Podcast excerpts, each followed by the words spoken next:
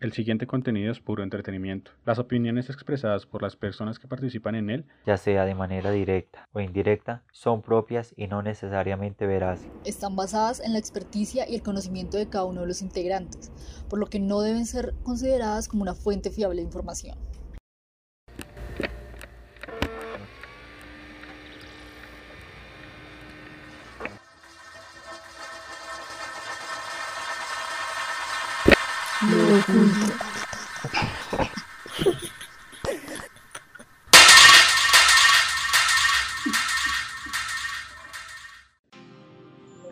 De la piedra, cuyo fracaso no puede echar abajo ningún acaecer de digna forjadura. Robinson Jefferson. Amigos, mi nombre es Jason y les doy la bienvenida a todos ustedes a Lo Oculto Podcast. Acompáñenos en este viaje a través de lo misterioso, de lo terrorífico y de lo prohibido porque siempre hay algo más. Con nosotros, Jessica, Rocky y Leonardo. Y por si fuera poco, un invitado muy, muy especial.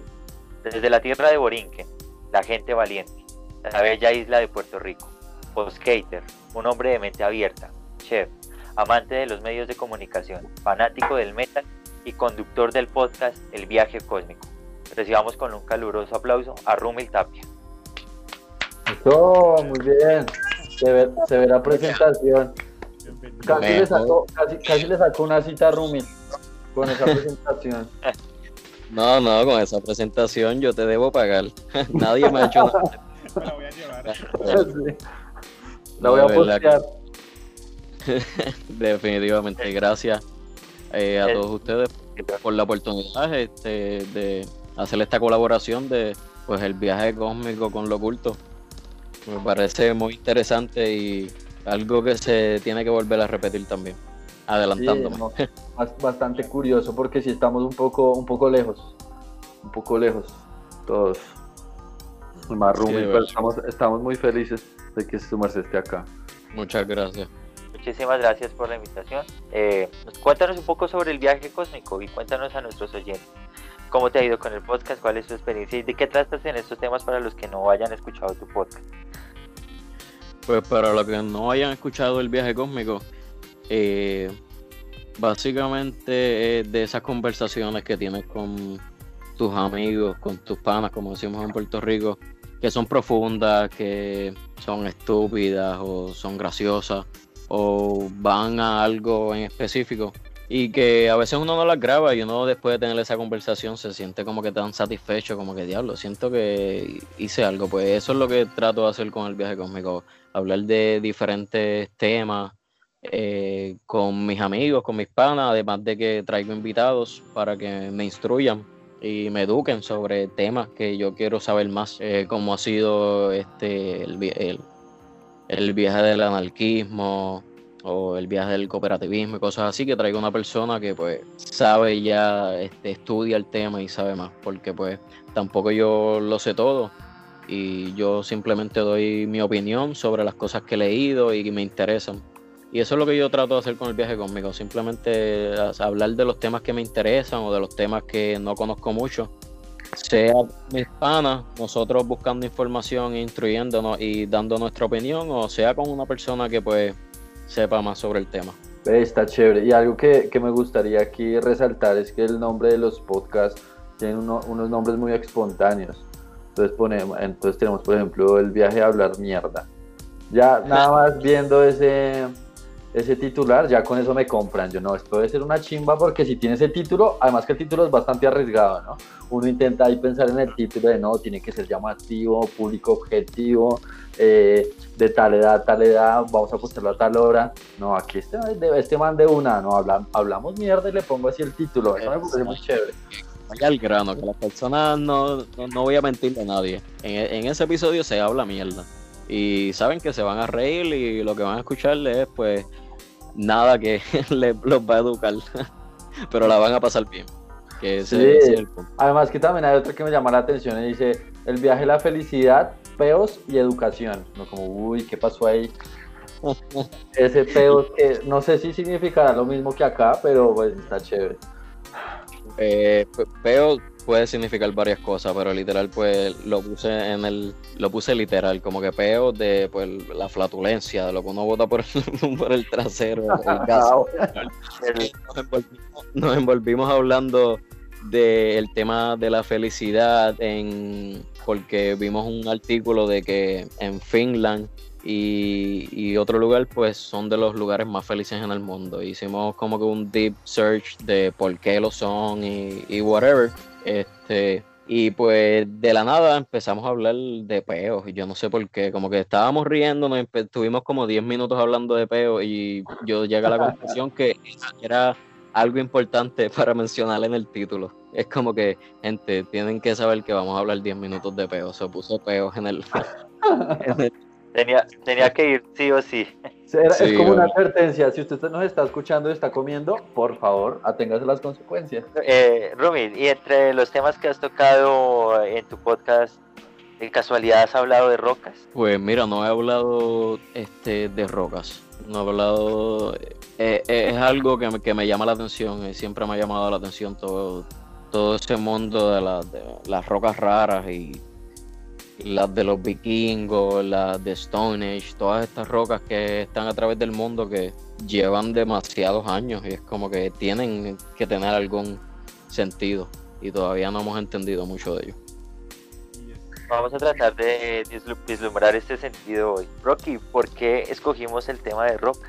Sí, no, resulta que el tema de las rocas viene a todo esto de que por un tiempo me me puse a mirar misterios con estas rocas, o sea, a buscar lecturitas chiquitas sobre eh, más o menos el post que se publicó ayer sobre en Instagram sobre estas runas malditas donde supuestamente hay una inscripción con una maldición y todo aquel que intente quitar o romper estas rocas termina maldito. Y eso se me, se me hizo impresionante porque como ya saben yo soy el que siempre está peleando todo lo que es magia y estas cosas, o sea, como que soy muy, mm, ¿cómo se diría? Incrédulo, entre comillas, pero también siento que creo.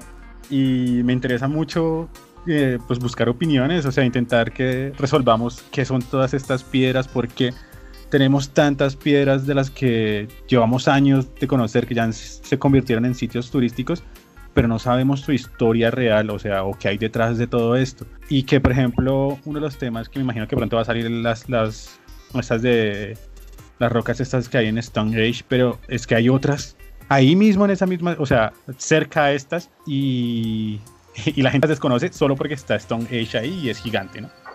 Entonces, no sé, me gusta el tema. Creo que aparte también me gustan las rocas y a veces hubo un tiempo en el que coleccionaba rocas de río, entonces ya creo que por ahí. ya sabemos Rocky que tiene los bolsillos además de plata. Pues ya lo requisan. No, plata no tengo. Pero ojo, si está en una protesta, ¿no? Se lo pueden llevar. Tenga cuidado. Sí. Te entiendo. Yo voy a buscar fósiles y a buscar piedras y cuarzos y cosas. créeme que te entiendo. vale. A buscar piedras. A mí en realidad sí se me hizo muy raro el tema, pues sobre todo porque no me lo imaginaba, ¿no? Digamos que lo que ustedes dicen, cuando uno le, hablan de piedras, así como famosas, uno dice como Stonehenge, esa, e, es lo primero que se me viene a la mente con el tema de las piedras, pues digamos todos estos temas que está hablando Rocky, como el, de las, el, del, el del post, para quienes no lo han visto. Se llama La maldición de la piedra rúnica de, ¿cómo se pronuncia eso, Rocky? No sé cómo pronunciarlo. De Jorge Torp. Ese. Esa maldición bueno, esa, y súper curioso de las piedras, o por ejemplo las piedras estas que se mueven solas. No sé, como, ¿what? ¿Todo eso existe en este planeta? ¿Qué pasa? Entonces, Están digamos. rodeados de rocas. Entonces, digamos. Que hay unas rocas súper redondas, así, parecen esferitas, no sé qué son esas, pero yo me acuerdo que yo estuve viendo algo por ahí. Unas redondas. Unas, redondas, esféricas, esféricas, están en Costa Rica. Mm, ven, las buscamos rápido. es, que, es que lo que pasa es que yo vi unas cosas así por ahí se llaman esferas de piedra de Costa Rica. Sí, son un grupo de más de 500 petrósferas precolombinas en el sur de Costa Rica, en la llanura aluvial del delta del río Diquis, la península de Ota y en la isla. Hoy sí está, está bastante curioso y parecen, parecen balones. Parecen esos balones broma que le ponen a la gente en la calle para que los pateen y son rocas. que los manes se meten ceros guarapazos, uy. Pero originalmente son redondas o, o- o- o hay mano intervención humana. Yo es posible que haya intervención humana, igual que, creo, que pero las cabezas estas, bueno, es que nos estaríamos abriendo un montón y no estaría ¿Como las de tocando todavía ninguna, pero sí, como las de Pascua o las eh, Olmecas. Olmeca. Estas todas tienen que tener como esa mano de obra humana, ¿no? No creo, bueno, aunque si son esféricas puede haber un, un tema, eh, ¿cómo se llama esto? Eh, Los que son muy esféricos. ambiental. que por el agua, qué rayos. erosión, por la erosión del agua, exacto.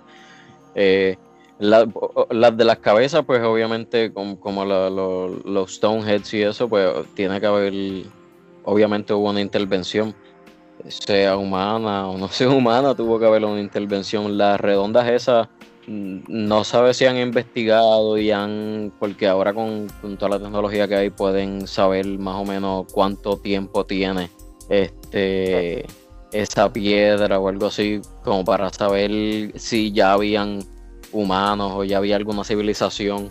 Mm, Pues el problema de esas que fueron halladas como en el, como en- o sea, en- estas como ya había dicho, no, no, yo no había planeado hablar de estas, solo se me salió en este momento, pero Ok, pues ok. había visto cositas, pero entonces, o sea, los hallaron como en 1939, pero no, no, no se sabe o no, no encontrado si, o sea, más o menos hace cuánto lo creen que se crearon. Aquí dice que alrededor de 400 antes de Cristo. Y, y es que algunas las encontraron enterradas literal, o sea, en el piso. Es que esos temas de las rocas son muy raros. Ustedes vieron, por ejemplo, la, no- la noticia, y perdón, Rocky lo interrumpo, pues la noticia este del man que se volvió millonario porque le cayó un asteroide, una roca del, del cielo, y que supuestamente la roca tiene 4.500 millones de años. Y uno ve las fotos y es una, una simple roca ahí que uno puede, puede encontrar en cualquier lugar. Pero entonces, pues obviamente como cayó del cielo y le rompió las tejas. Y con el estudio, lo que ustedes dicen, estudiar rocas, yo no sé en realidad cómo harán ahí para poder de- descifrar cuántos años cuántos años tiene esa roquita por ahí que estaba en el, en el espacio andando solitaria. Pues hasta donde tengo entendido hay rocas que se estudian eh, desde su formación mirando capas de minerales, ¿no? Mm, Algunas van creciendo porque van a, ad- adhiriéndose material a través del tiempo y otras todo lo contrario, van es disminuyendo precisamente por cuestiones de climáticas, por la erosión, si han habido agua, si han atravesado eh, altas temperaturas, en fin. Hay un ejemplo, Dime, dime, Rocky. perdón, hay un ejemplo de las que dice Jason primero, de las que se, eh, se van creando cuando se, eh, se adhieren a algo. Por ejemplo, hay unas que eh, se adhieren a, a caparazones de tortuga y esas se van convirtiendo en una roca gigante en forma de caparazón de tortuga. Ya las pueden buscar y son impresionantes, o sea, parecen balones gigantes, pero son crecieron, Las de fue una roca Rico. que fue creciendo alrededor como de, de del caparazón, del cadáver de una del fósil. Eso está bien Muy interesante. Todo, todo ese mundo de las piedras, también las piedras como ustedes estaban mencionando que se mueven. Eso siempre me ha parecido bien curioso. Yo he, vi- vi- he visto como que uno que otro artículo y uno que otro documental que han tratado de debunk it, como que han tratado de buscar cuál es la razón. Y si no me equivoco, supuestamente la razón eran porque es que dejaban un camino y todo. Y la gente no se explicaba cómo, Sí. como, como- o sea, como esa piedra se, se movió sin ninguna inter- sin ninguna intervención de ninguna persona. Eh, lo que, no sé qué, qué ustedes saben sobre esa piedra, pero por lo menos lo que yo entendí es que supuestamente era el agua que las movía, que en una época del año se inundaba esa área y movía las piedras. ¿Qué, qué es lo que causa eso? Porque yo, yo nunca entendí, para mí todavía No. son un misterio, no se mueven. Yo por ahí, yo por ahí investigué y bueno, resulta que eso es de un, un sitio llamado el Valle de la Muerte en California. Entonces lo que pasa es que, bueno, si ustedes ven fotos o buscan, ustedes ven que eso es un peladero tenaz. Eso usted no encuentra ahí nada verde en kilómetros. Pero entonces, como todo, todos esos lugares tienen una sequía súper tenaz, pero cuando llega el momento en el que les cae agua o cuando llegan los momentos de invierno, son muy fuertes. Entonces lo que pasa es que el, se inunda, llega ahí como un laguito y eh, eso se vuelve, se vuelve sólido, se vuelve como una especie de hielo y eso es lo que las hace mover. Eso fue lo que entendí yo en la explicación y en la, investigación.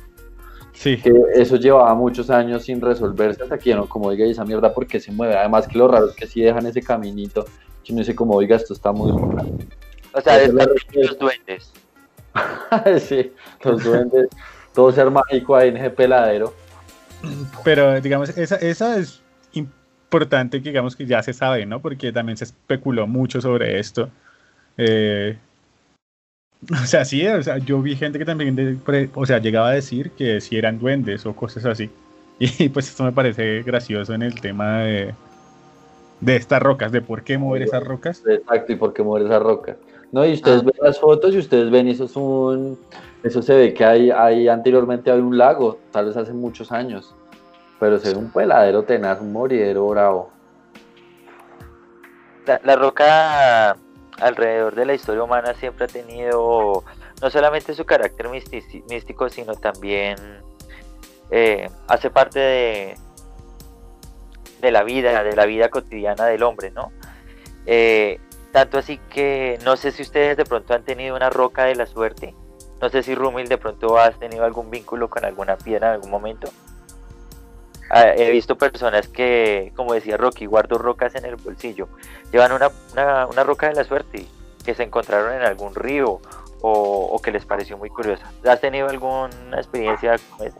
Pues sí, a mí me gusta, como, co- como había dicho anteriormente, como que me gustan los, los, los minerales, los cuarzos, que se pueden considerar como un tipo también de, de roca, ¿me entiendes? Este, y eh, me he ido con, con mi novia, con mi pareja, a, a ríos, a cuevas, a buscar pues diferentes fósiles, he encontrado caracoles fosilificados que tienen, que están cristalizados ya y los he guardado. Cuando fui a México, este, me compré este una piedra y en uno de los lugares que me quedé, que era como un treehouse, este, estábamos explorando por el camino y eso, que era como que en un monte, en un, como un, bosque, y habían cuarzos en el piso, habían, o sea, que tú veías que estaban ahí en- en- en el fango, en el, en el suelo, y los cogimos y nos los traímos para acá, para Puerto Rico. Pero que sí, he tenido varias piedras que como que la- las tengo conmigo, sea porque, por su, qué sé yo, estoy en el viaje de que creo en la energía, whatever, o porque pues, Estuvo en su viaje cósmico. ajá, literal. ¿Sí crees Pero- que una roca pueda limpiar la energía de, de una persona? O Un amuleto de pronto también. Pues no, creo que son hechas con energía. eh, No te puedo decir que creo full en el, en el que te van a ayudar a ciertas cosas en específicas, pero me gusta la idea de pensar y fantasear que es verdad porque es mucho mejor que la realidad y me hace sentido. O sea, tiene una base científica, son literal, son energía. Oye, además imagínate tener, tener algo que vivió hace muchos años en la mano, Exacto, algo que tú sepas que tiene millones de años para formarse o miles de años, ¿me entiendes? Para mí es impresionante, como que como estas mismas piedras que un- uno no sabe pesan toneladas y uno no sabe cómo llegaron a donde están o como la piedra que ustedes estaban hablando de, de las maldiciones como en el post que ustedes pusieron que decían que si no me equivoco es corríjanme que una persona trató de trató de hacer algo con la piedra de prender en fuego algo y básicamente se le prendió en fuego el cabello y se pre- el- y se prendió en fuego la persona Sí, se inmoló. Sí, eh, se supone que la piedra tiene una maldición escrita donde se dice pues que obvio le va a pasar algo muy malo a, la- a aquella persona que quiera romperla o, o quitarla. Es más, hay gente que dice que ni siquiera se pueden tocar. Entonces, bueno, eh, eh, sí, una- alguna vez un- una persona dijo, pues quería cultivar maíz ahí y dijo, no, pues yo voy a prender fuego para que se calienten y luego poderlas romper más fácil. Y pues ahí fue cuando sucedió lo que sucedió. bueno, pero entonces no solamente hay rocas que bendicen y limpian el cuerpo, sino también maldicen, ¿no? Están malditas. Eh, eso me hizo acordar eh, cuando hablábamos de las maldiciones que yo toqué el tema de, Tutankamón. eh, a la entrada de la, de la tumba había una roca que en la cual habían grabado la maldición de Tutankamón y, y obviamente pasó inadvertida y tal vez sea la maldición más famosa que existe en el mundo, ¿no? Sí, sí, sí. eh, cuando intentaron abrir la tumba, o sea, cuando encontraron el sitio del sarcófago, eh, encontraron una, pie una roca que decía una maldición. Obviamente la pasaron y pues la maldición se dio, ¿no? No, la pasaron inadvertida. Esto me hace acordar de que también las pirámides, eso es un misterio, ¿no? El hecho de saber de dónde sacaron la roca y cómo hicieron para moverla hasta donde, hasta el lugar en donde hicieron las pirámides, ¿no? Yo había leído que mojaban la arena Para, Para transportar para, al- para- para poder deslizar esas, esas, esas grandes piedras, porque esos son, son unos ladrillos gigantes. Pero no había la posibilidad visto, ¿no? de que la arena eso se volviera un charco y quedaran desenterradas. No sé cómo. Yo había escuchado que esa era la teoría, que mojaban un poco la arena y las podían deslizar. Y, Y es ya, que porque yo siento- como más- Yo siento que a veces nosotros, eh, ¿cómo se le diría esto? Minimizamos como la inteligencia de esta gente, porque a mí se me hace que esta gente era muy inteligente, y creemos que, que, o sea, no les damos el crédito que deberían tener por haber hecho esto, porque para mí lo hicieron humanos, o sea, yo sé que a mí también a veces me gusta fantasear y me gustaría que fueran, que hubieran tenido ayuda de otra parte. Pero siento que no, que sí fue un esfuerzo que se hizo eh, muy humano y la hicieron y para nosotros de pronto en este momento no sea tan lógico pensar que sí, de pronto sí se, le, le echaran eh, lo que estaba diciendo Leo, agua a la arena eh, para poderlas transportar. Entonces, bueno, Sí, no, es que habían civilizaciones muy crack, por ejemplo, ¿se acuerda cuando hablamos? Yo no sé si eso al fin quedó en un podcast, ¿se acuerda que una vez hablamos de los mayas y de, y de todo este tipo de edificaciones y, y esto, que los manes hacían una vaina ahí para que se escuchara el eco y, y que eran esas pirámides así como en piedrita que con el, la caída del sol parece como si cayera una serpiente. Me parece que todas esas tribus eran muy pilas, que sí, Sí, lo que hizo Rocky, pues. Literal, yo fui a, a esa, esa pirámide en México que uno aplaude y se escucha el eco en, en, en- en el tope. Pero me parece bien curioso eso también que me, me encantó lo que dijiste, el lado de- escéptico. De que, y además de que sí, también creo que tiene que haber, o sea, no podemos subestimar a los humanos, no podemos subestimar quizás, no sé si eran esclavos o qué, pero a las miles de personas que pudieron contribuir a eso. Y no sé en Egipto, pero me he puesto a buscar como que cómo movieron estas piedras tan grandes que Claro, es un misterio.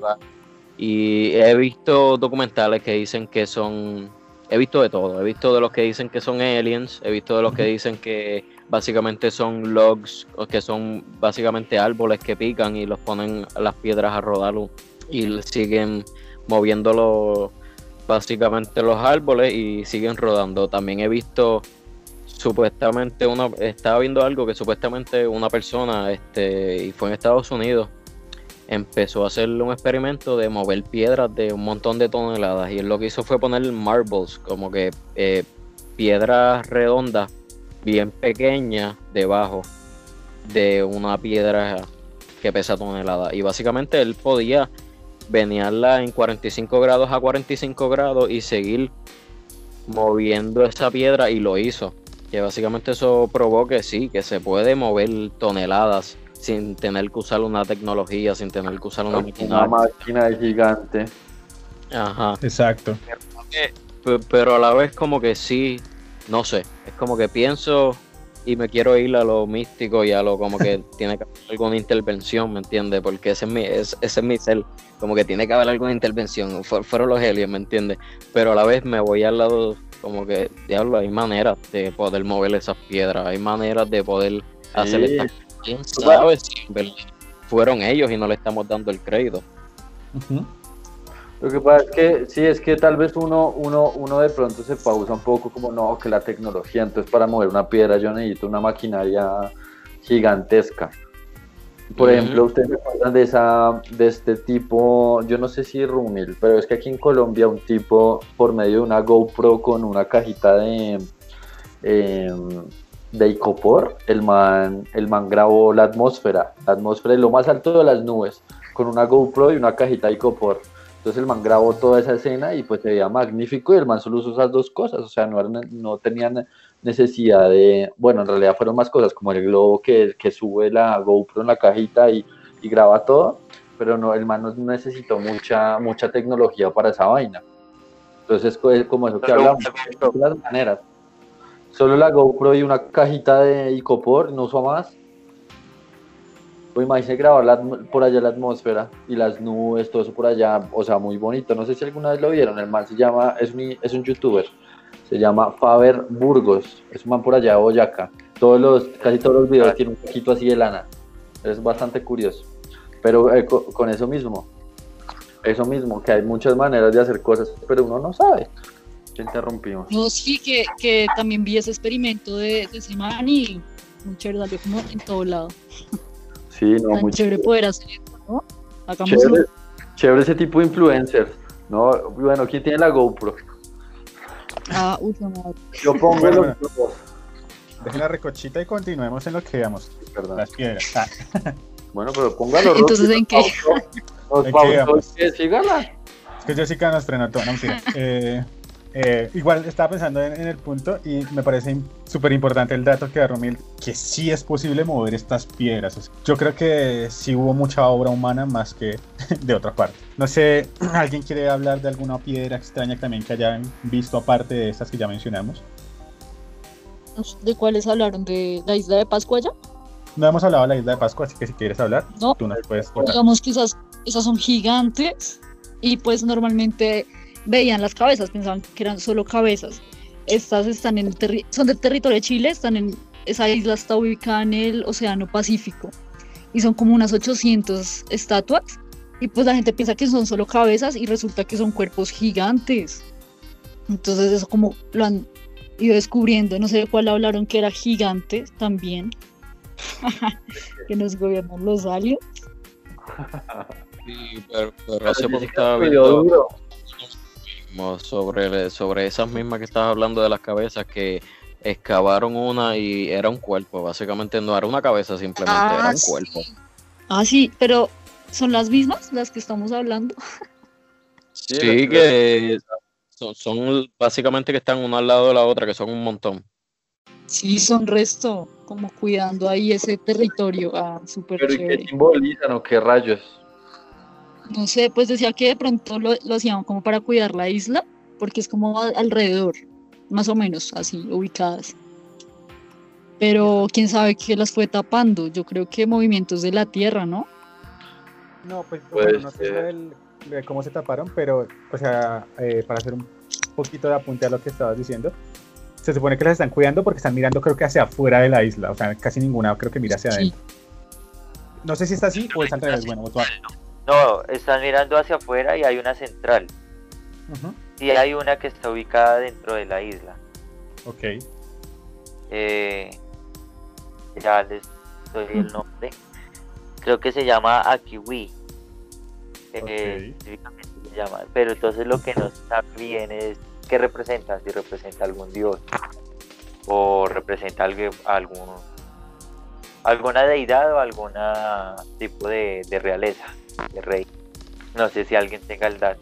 No sé, pe- pero el- la Akiwi que tú dices, esa es la que está mirando hacia adentro y todas las demás están mirando hacia afuera como protegiendo. Sí, sí, exacto. Ok, no sabía ese detalle. Yo pensaba que todas estaban mirando en una misma dirección. Inclusive creo lo que dice a Rocky o Jessica, ellas estaban eh, bordeando la isla y esperando como como a los marineros, como esperando un contraataque, tal vez alguna defensa, pero es una defensa marítima porque lo que hacen es rodear la isla y solamente hay una que está dentro. Pero bueno, yo creo que aquí también intentemos de, de- de Especular. como especular un poco, como de, bueno, pues, qué formas vemos, por qué rayos unas estarán mirando hacia afuera, porque hay tantas, 800 en una islita. Ah, ¿ustedes qué creen? Además que yo veo que se parece mucho al ser humano, las piedras. Tienen mucha forma de hombre y mujer. Y todas en línea. aunque todas no tienen el mismo tamaño, pero sí tienen la misma, como su, la misma estética. Bueno, no, es que, es que habría muchas cosas, o sea, para especular se me ocurren tantas cosas que no sé por dónde empezar, porque algunas me parecen A ver, Pero, o sea, podría ver, ser hasta un simple retrato familiar, no sé, bueno, de, o sea, un retrato familiar, digo yo, o sea, retrato de, de, de- de nuestra tribu, ¿sí? Por ejemplo, digamos, no sé, eh, algo que yo quiero plasmar y que llegue a, a, a- a generaciones o a futuras generaciones, o, o que sea sencillamente como una, es que no sé, como una especie de tumba, no sé, como, o sea, si me pongo a imaginar cosas, podría imaginarme que hasta sería una tumba para cada persona y pues se le hace su, su avatar ahí cada vez que se le va a enterrar. Pero pues creo que no se han Pero encontrado se- cadáveres, o no sabemos. Sí, eso es una buena teoría, que no había escuchado eso, es una buena teoría. Pero usted piensa que es algo religioso, que, que es algo que tiene que ver obviamente con, pues, con la cultura de esa época, que pues ellos pensaban que eso era algún tipo de, de manifestación hacia un dios o algo así que los protegía literal a la isla sobre lo que venía. Es como que era para representar miedo a los que venían o... De pronto ¿Usted es que también, también, tocaría ver en qué, en qué, en qué tiempo las, las hicieron, ¿no? Porque si por ejemplo fueron en tiempos de la conquista, yo creo que puede funcionar. Porque yo no me acuerdo aquí en, Colombia también alguien utilizaba. Eso, eso fue antes de Cristo que las hicieron. Mm, tocaría mirar ahí que como si tal vez lo que dice Rumil es importante, que a veces hay tribus que utilizan este tipo de elementos para confundir un poco a la gente que llega. Por ejemplo, yo no me acuerdo, una vez hicimos un rodaje sobre unas, unas máscaras aquí en Colombia y resulta que los indígenas les gustaba hacer mucho las máscaras sonriendo llenas de colores y les gustaba colgarlas, colgarlas en los árboles para decirles a los conquistadores que los manes se burlaban de ellos. Entonces era la forma de pelea de los manes, como, ah, si ustedes llegaron a invadirme, pues entonces aquí quiero que ustedes sepan que nos burlamos de ustedes. Entonces ponían, hacían máscaras y las colgaban en los, en los, en los árboles. Y simbolizaba eso. Entonces ustedes miran las máscaras y son así todas llenas de colores y casi todos están sonriendo. Son un poco miedosas, pero, pero digamos que cumplen su objetivo. Y tenía su, su, su simbolismo. Pero, por ejemplo, eh, yo encontré que esta, que esta estatua o esta cabeza que está en el centro de la isla eh, sí representa una deidad. ¿Ah, sí? Pues, sí, ¿y, qué, y, qué, ¿y qué logró buscar ahí, Jason? ¿Qué dice? Ah, un dio- el dios Makemaki, y hace parte de la mitología pascuente. Y entonces este dios es como el creador del mundo. No se sabe, todavía no sé si de pronto estas que están custodiando, están custodiando al dios o solamente, como les repito, reitero, eh, están en- como en medio de defensa, como defendiendo la isla o defendiendo el territorio. Pero sí hace, sí hace referencia a un dios. Ahora tocaría buscar si la que se excavó, a la que se le encontró el cuerpo entero, es esa.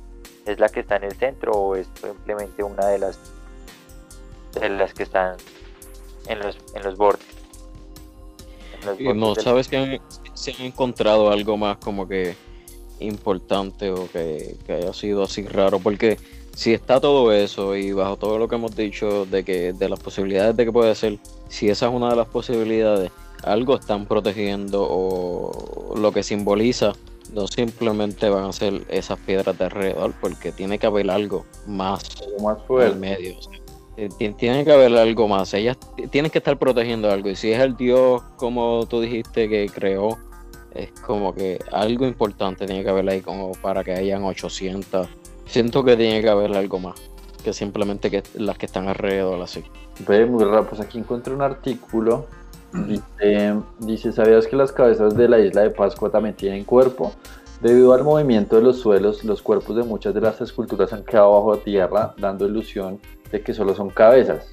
Sin embargo, como lo muestran los muchos Moai que no han sido enterrados, las esculturas de la isla son en realidad figuras completas. Pero no veo aquí que, cuál es la explicación. No, pues es que igual es eso, ¿no? Eso es un misterio que no, no, no se sabe. Es igual, o sea, aquí metiéndome un poquito, son iguales a las cabezas estas olmecas que no sabemos de dónde salieron ni cómo llegaron, pero se supone que las movieron muchísimos, muchísimos kilómetros. y la gente aún hoy en día todavía no sabe cuál es el fin de, de estas. No hay una explicación que nosotros podamos dar en este momento o que el ser humano de, este, de esta era la pueda dar, porque es que no sabemos quién las hizo y con qué fin, ¿no? Exacto, sí, no, es que en realidad es un... Claro. Aunque se me hace interesante como el punto que, que planteó Rocky, como que tal vez fueran tumbas para, para la población o algo así, Entonces ahí para los reyes ahí- o algo así. Pero entonces ahí Digamos- cuerpos, de- digamos, no huesos. Pero entonces aquí lo que... Pero quién aquí- sabe si estén debajo de toda de esa estatua gigante. Sí, porque es que las estatuas son gigantes y Porque es bueno, que- o sea... O sea, normalmente como en esos tiempos o así, como que siempre querían hacer eso para trascender. Entonces, no sé, de pronto una estatua gigante para llegar al cielo o algo así, no sé. Se me ocurre con lo que dijo, con lo que dijo Rocky, ¿no? Una estatua gigante para llegar al cielo. Pues, y pues el del centro será el, el, el mayor, ¿cómo se les dice? ¿El mayor? El... Sí, ¿cómo se le dicen las tribus? El gran patriarca, ¿no? Como dijo Jason. El gran patriarca me recuerda, Ah, no, mucho, no es Dragon Ball Z. me recuerda mucho a Dragon Ball Z, Namekusein. Sí. Uy, ya tenemos portada para esta, Namekusein. Oye, pero el- el- lo que está diciendo también me, me hace sentido porque otras civilizaciones han hecho lo mismo, por ejemplo, no yéndome del tema, pero en paréntesis, el- las últimas tumbas que encontraron del, del, como sea que se diga Saqqara, este, en, en Egipto, que básicamente encontraron unas tumbas completas que tienen una familia completa, que tiene este, tres niños, este, una abuela, una madre y las de White o algo así. Y básicamente las tumbas son, les dan tanto detalle a las tumbas y a- porque ellos creen en la vida después de la muerte. Ellos piensan que, la- que ellos se están preparando y ellos ponen todas sus fantasías ahí porque ellos creen en la vida después y esa es su manera de asegurarse una vida más allá. Y quizás Claro. no, no está tan lejos que hayan hecho también esas cosas así por algo similar. Claro, es que igual, es que una explicación que no nos puede dar la ciencia es cómo va a ser la, cómo va a ser la muerte después de, de todo, ¿no? O sea, ni por tecnología ni nada. Ahí nada, yo creo que Yo creo que eso, eso, eso, eso siempre va a ser, va a ser una especie de mito. Y yo creo que también mucha gente se aprovecha de eso para, para, no sé, para sacarle provecho a todos sus ideales. Es que es, que es denso, ese, ese tema de la muerte me parece muy difícil, sobre todo porque nadie, nadie sabe qué pasa más allá, si uno en realidad se vuelve una energía o si uno reencarna, el eterno retorno, uno nunca sabe. Entonces, Pero eh, Rumil y, y Leonardo tocan un tema importante que es a través de la historia de la humanidad. La roca ha sido el símbolo precisamente de la muerte. Eh, el día de hoy lo llamamos tumba. pues, tal vez siempre lo tumba. Imagínense este- esto que dice Jason tan importante, yo simplemente cogía las rocas de los ríos y porque, porque era redondita me la llevaba y ahora, pues pucha, es cierto lo que dice Jason, ¿qué pasa? No, pero de pronto no de la muerte, sino de un, no sé, de un- una evolución de sí mismo, no sé. La cuestión de la lápida, la cuestión de la lápida que se hace precisamente en roca, se hace en mármol, eh, en una roca de una sola pieza, llamándola así monolito, para cubrir, eh, para cubrir como, como ese espacio donde va a descansar ese ser. Además que en ese, eh, eso mantiene información de la persona, ¿no? El año en que nació, el nombre, el año en que murió y un mensaje especial de la familia, ¿no? Persona muy buena, importantísima. Entonces también, sí, es chévere, chévere la simbología, esa simbología de las rocas no había caído en cuenta con eso. Entonces muy seguramente es lo que está diciendo Rumil. Muchas de las personas, muchas de las rocas importantes que encontramos simplemente se traduce a cementerios y a una manera de inmortalizar a quien yace ahí. Exacto. Un mensaje futuro, ¿no? Una, pues, eh, que es como trascender en la historia, un poco. Básicamente, sí. Y que puede durar más que una roca. Exacto, que puede durar más que una roca. Uy, no, no sé, puede durar más que una roca. Pusieron algo así. Es algo Eh. que no vamos a saber. Pero lo interesante es como que pues, pensar y tratar de ponerse en la es imposible tratar de ponerse en la posición porque no se sabe punto que, que creó eso, por qué se creó, ¿me entiendes? Pero el, el tratar de ponerse en, en- en ese punto y llegar a estas conclusiones que hemos llegado, porque son ejemplos que han pasado a través de la historia, que son, son viables, es algo posible, pero a la vez no sabemos si en verdad tiene que ver algo espiritual o si en verdad que, que tiene que ver. Pero para mí tiene que ver algo con e- en esa línea que estamos diciendo. Tiene que ver algo con lo que estaban diciendo de, de que están protegiendo y lo del Dios y todo. Nada más, Rumil, nada más, pongámonos en, en, en- sus zapatos cuando usted sale de viaje y encuentra una roca o algo que le parece muy importante, usted se lo lleva, porque ya crea una conexión con usted, entonces usted ya dirá, no, esto me lo llevo porque pasa tal y tal vaina y pienso que esto, esto y esto. En realidad sí existe como una conexión hombre-roca, ¿no? Lo que entiendo. Uno va a los ríos y que, que chimba llevarse rocas, muy chévere. Yo no sé qué se hacen después, pero pues uno se las lleva. Las rocas que me traía nunca las conservo, no sé, se pierden en el camino. Yo sí quería aprovechar el comentario de Leonardo para preguntarle a Rumil eh, precisamente esa conexión con las rocas que, que, a- que algunos nos tenemos y en especial cuando sabemos su procedencia. Tú nos comentabas que había sido a Chichen Itza, ¿cierto? Ajá. Eh, ¿Hay alguna particularidad que tú hayas exper- experimentado al sentir esas rocas, al sentir, digamos, esas pirámides, al tocarlas y al saber que esto fue construido hace cientos de años, eh, tal vez miles, por, por civilizaciones antiguas, que esta misma roca que estoy tocando la tocó alguien importante tal vez en aquella época? Eh, ¿Te- eso, fue, eso fue para mí lo más impresionante, es el llegar por lo menos al mismo que dijiste, Chichen Itza, y simplemente ni, tocarla, eh, simplemente mirar y plantearme y decir, wow, o sea, yo estoy parado donde hace demasiado tiempo atrás, ¿me entiendes? Hace tiempo que, que yo, yo ni me puedo explicar, hubo una civilización gigante que que yo no me explico ni cómo hizo esto. Para mí, en verdad, fue bien impresionante. Y quiero ir a, a- a otros lugares en el mundo que hay cosas así, pero no pude, pude tocarlo. O sea, aparte de, del estadio donde hacían los juegos y los sacrificios y eso. Y para mí fue bien impresionante poder ver. ¿no? Y, además, Oh. perdón, Romil, y le interrumpo ahí.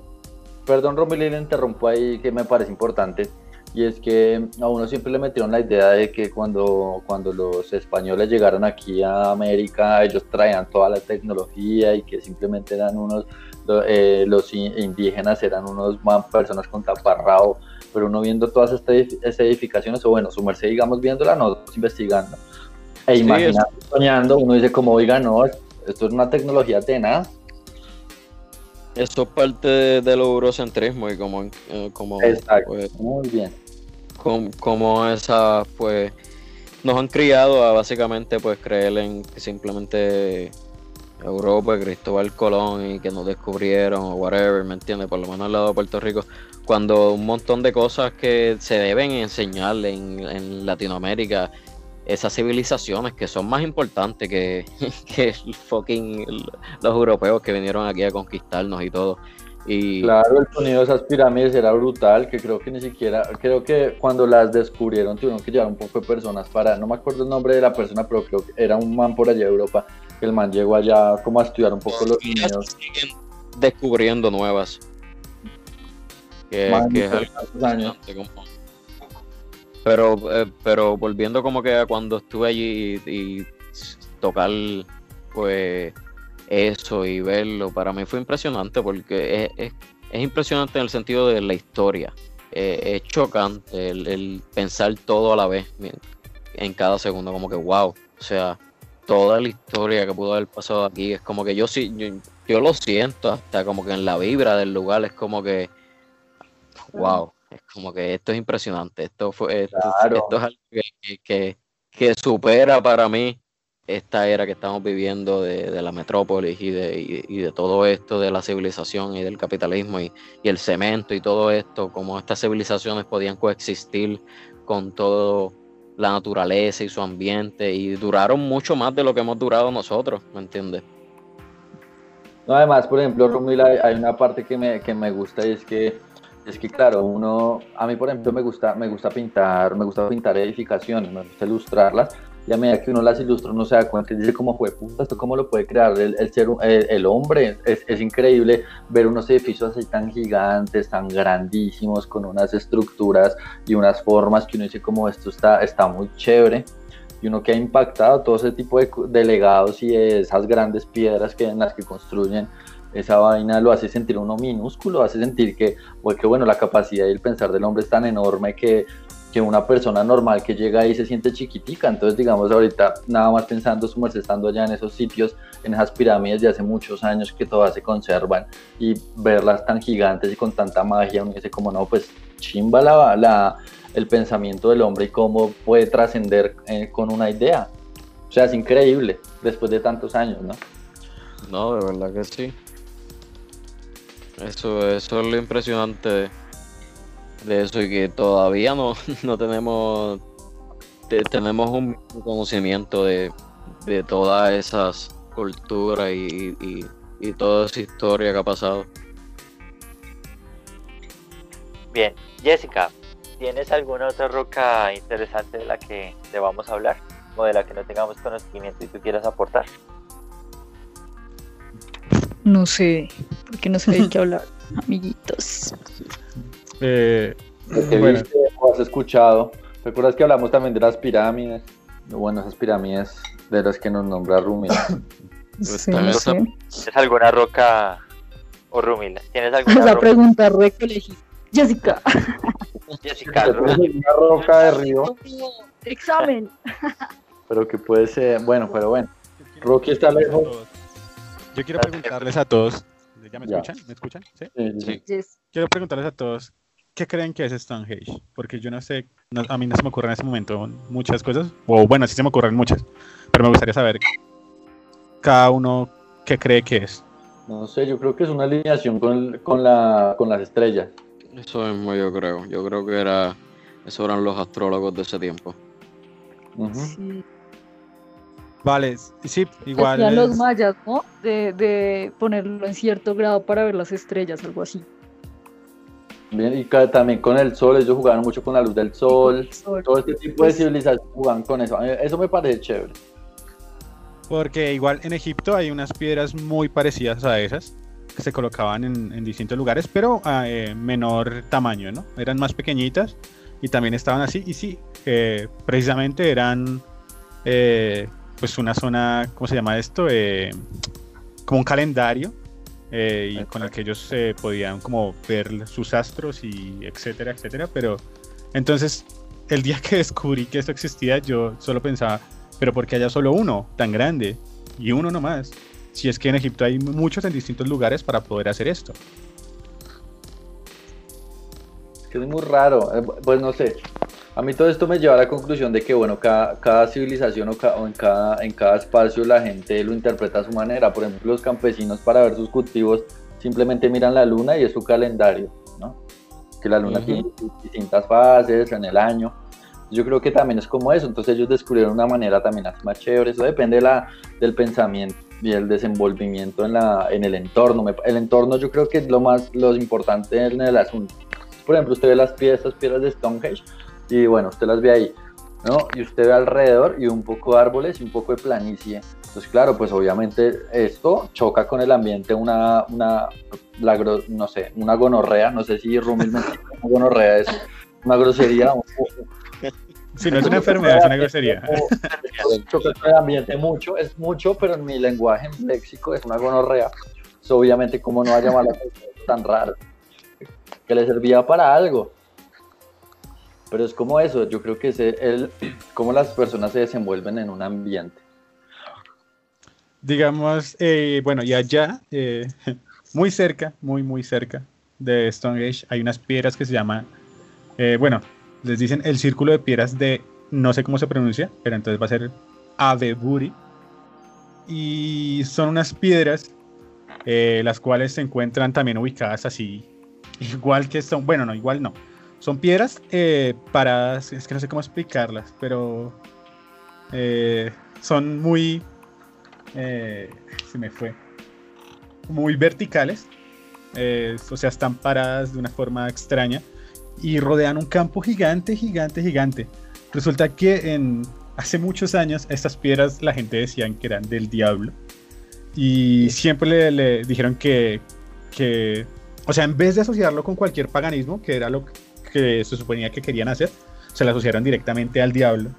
Y un día, pues, eh, las- la comunidad católica dijo, no, hay que quitar eso. O sea, no podemos dejar monumentos al diablo acá. Y el día que estaban moviendo las rocas, eh, a una persona se le cae una de estas rocas encima, lo aplasta, y pues esta gente sale asustada corriendo y dejan las rocas ahí, dejando el cadáver Oh. del pobre hombre ahí. y se van y pues terminan supuestamente de, de creer que sí, que son rocas del diablo. Y bueno, eh, pasaron los años, pasaron los años y alguien más un día decidió moverlas ya a nivel eh, nacional. Y el día que, la empiezan, que empiezan a mover las rocas, eh, ese día llega la peste negra. Entonces se tomó como decisión nunca volverse a mover y se declararon patrimonio nacional. No vamos a joder con la maldición. Exacto. Rocky Eh. solo tiene maldiciones. Ese berraco, No, pues no la culpa que me salgan. sí, ma- mejor dicho, uno se pelea con Rocky, tema por su vida y la maldición que le va a caer en... No, no, no. No, pero sí, sí, sí está bastante curioso la, la- Además que todo es muy circular, ¿no? Según lo que veo acá. O sea, las piedras no es que tengan una gran forma, pero sí la figura que forman todas es, es bastante geométrica.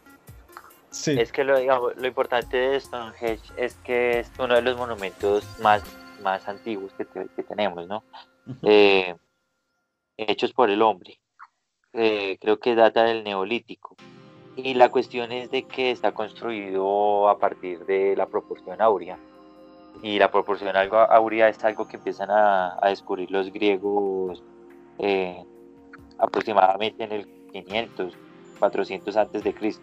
Entonces es muy curioso que ese tipo de civilizaciones tan antiguas ya hayan tenido ese conocimiento de esa geometría que, que es universal, que, que- que está presente en toda la naturaleza y que dentro del misticismo se considera como sagrada. Ujú. Eso es una de las cosas que a mí más me impresiona. Además de cómo las movieron, no simplemente cómo las movieron, para mí me impresiona más el, la, la inteligencia de esas personas, eh, el conocimiento de esas personas, como tú estás diciendo, sobre, sobre los astros, sobre la posición estratégica y lo que están haciendo, que están alineadas con, con, con, con las estrellas y eso. O sea, para tener ese conocimiento que se descubrió, ¿me entiende? Mucho después, según el entendimiento que, que tenemos, esas personas, ¿me entiende? Estaban... Eso es para mí el misterio, cómo ellos pudieron hacer eso tan exacto y tan preciso y eso es lo más que me impresiona a mí, que, que sea tan perfecto y esté alineado de esta manera, Exacto. que, que que lo hagan, porque alguien puede tener la idea de decir como, oiga, vea, se me ocurre que aquí puede pasar tal vaina, pero vea que alguien diga como, oiga, ¿sabe qué? Sí, hagámoslo, movamos esas piedras a ver qué pasa. Se necesitan para es hacerlo. artístico de, de esa época, no es como que una gente quería hacer pues una obra de arte ya, no, como que Claro, eso no, eso en realidad también es un- o sea, la persona que quedó eso es una persona muy, muy, muy, muy, muy importante en el, muy observadora también, ¿no? De observar el ambiente y las estrellas y todo lo que lo rodeaba. Pero también a que lo hagan es otra voz. díganme si ustedes cuando pequeñitos, antes de tener la, la- eh, de conocer eh, o de saber que existía este lugar, ¿no construyeron algo parecido con las fichas de dominó? De dominó con las co- con los cojines de la, de la sala. o sea, pues no sé, o sea, es que aquí le puedo decir algo muy, muy feo o muy, pero no pudo haber sido tan solo suerte, bueno, yo sé, o- no, me yo sé- acabas de yo joder la mente. Yo sé que tiene que tener algo, algo, pues, pero no pudo haber sido solo suerte, o sea, como un niño armando piedras. Yo sé que eso no, no lo hicieron niños, ¿no? Pero Pues, No, yo creo que, no, yo creo que Todo mundo. Era todo- un niño gigante. Hay teorías hasta que era, que era Merlin, el, el de King Arthur, que básicamente con su magia y con los gigantes, pues movió piedras y los gigantes lo ayudaron, ¿me entiendes? Hay un montón de teorías. Pero, y yéndome pues a lo, lo que yo pienso así, pues, sí, en verdad, o sea, como tú dices, es, es- es gracioso. Sí, uno hacía esa figurita, puede ser casualidad, pero es- lo que me impresiona es eso, estratégicamente cómo están y lo que representan y lo alineado que están. Eso es lo que a mí me, me pone en la mente como que, ok, más allá de cómo las pusieron ahí, que sea algo random, o sea, esto tiene un sentido, o sea, esta gente tenía un conocimiento que estaba muy adelantado a lo que pensamos que ellos estaban en su época. Porque es Exacto. que de pronto Stonehenge puede ser el intento de hacer una casa muy, muy primitiva, ¿no?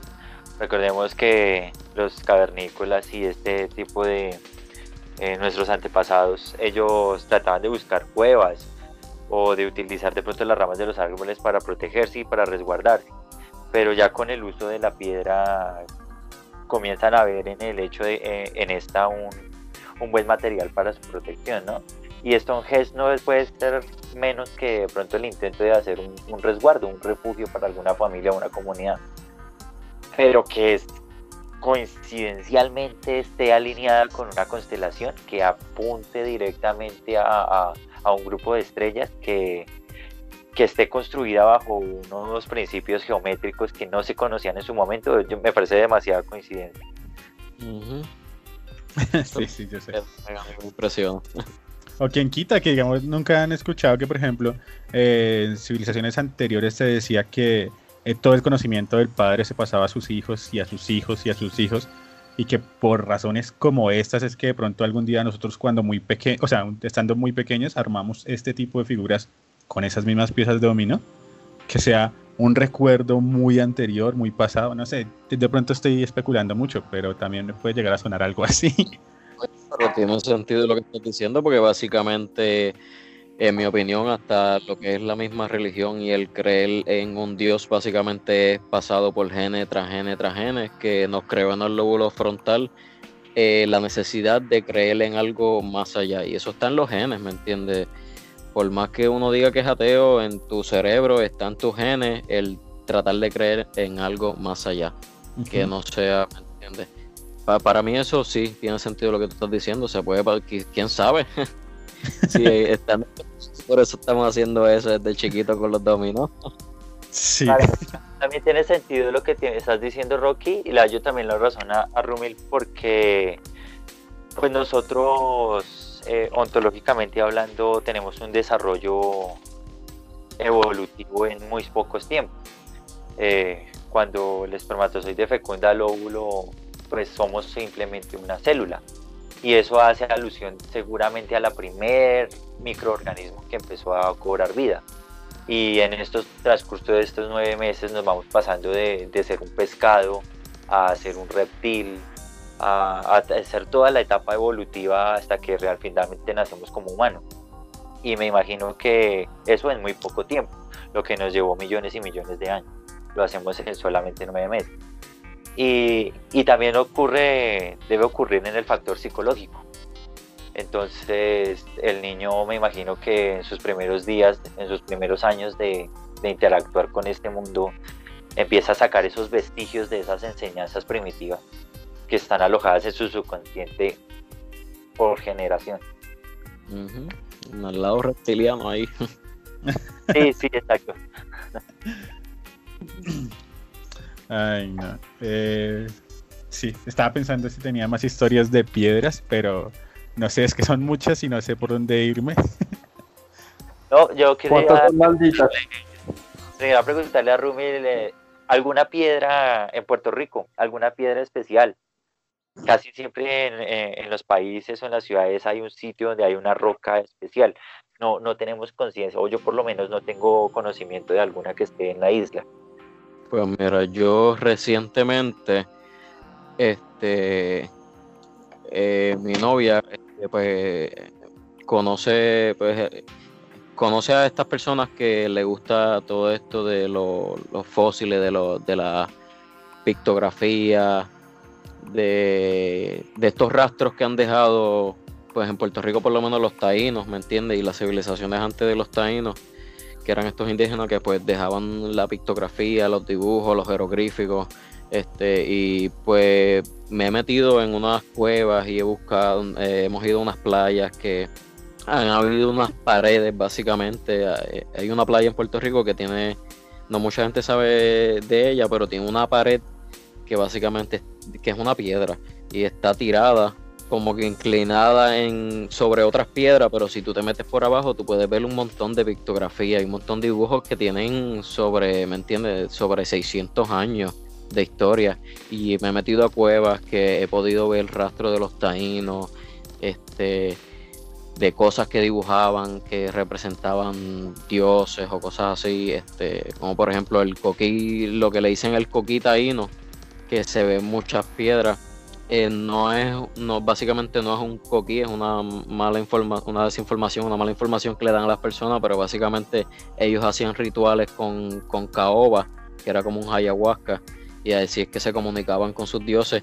Y el coquí taíno, la representación del lagartijito ese, whatever, que yo lo tengo hasta tatuado, no es un coquí, básicamente es un, es un chamán haciendo el ritual del el caoba, que es comunicándose con los dioses. Y, y sí he tenido esa experiencia en, cuevas que me he metido y en piedras que, que, he buscado, que sé que voy con personas que... Lo que pasa es que los arqueólogos aquí son bien celosos con eso y para evitar que las personas dañen el ecosistema y eso, no le dan no se dice, no está en todos lados. Tú no es como que tú te puedes meter en internet y averiguar dónde está. Es como que tienes que ir con alguien pues para evitar que la gente dañe ese ecosistema y pues haga un graffiti o, dejen cervezas tiradas o algo. Pero sí, eh, hay varios, hay, Puerto Rico tiene uno de los sistemas de cuevas más grandes en el mundo y somos nada, somos chiquititos, somos como que nada, 100 millas por, 35, por 34 millas, ¿me entiendes? No somos nada y tenemos uno de los sistemas de cuevas subterráneos más grandes entre todas las montañas. Y, son unas cuevas impresionantes que no se han descubierto ni, ni la mitad y que están llenas de, piedras escritas por taínos y cosas así. Que en verdad toda, yo, yo estoy como que empezando a ver unas cuantas, todavía no he descubierto nada. Pero bueno, lo, lo que entiendo del perfil de Rumil es que le gusta callejear, le gusta salir por allá a visitar cosas, ¿no? Sí, mano, me encanta aventurar. Ah, ah, ya no aventurar, se le dijo acá callejear, acá. Sí, callejear, no, a mí es callejear acá, pero no sé aventurar. me, me encanta callejear, sí. La voy a empezar a usar. Callejear. Ah, esa palabra no existe allá. No, pues. este, se puede utilizar, sí, pero no es como que lo utilizamos comúnmente, como que callejear. Básicamente, ah, eh, utilizamos mucho el slang como que del hanging, como que utilizamos hanguear o aventurar o road trip o cosas así. Ah, Pero me gusta Yo creo que a mí me falta más como ese, ese, ese espíritu aventurero de Rumil. Yo casi no, casi no salgo mucho. Me gusta investigar, pero no, no salgo por ahí así a aventurarme a cosas. Aquí cerca hay un lugar que se llama eh, la montaña se llama como el palo de la horcada. Hay otros palos más cerca, que uno se llama el palo de la bruja y luego sigue la olla de la bruja. Son es un lugar que, pues, el nombre, yo no sé cómo se lo pusieron. Se supone que la olla de la bruja y, el palo de la bruja, se supone que allá van las brujas. Eh, es puro eh, mito de abuelita, donde las brujas van a hacer su aquelarre y pues la olla es donde cocinan la gente.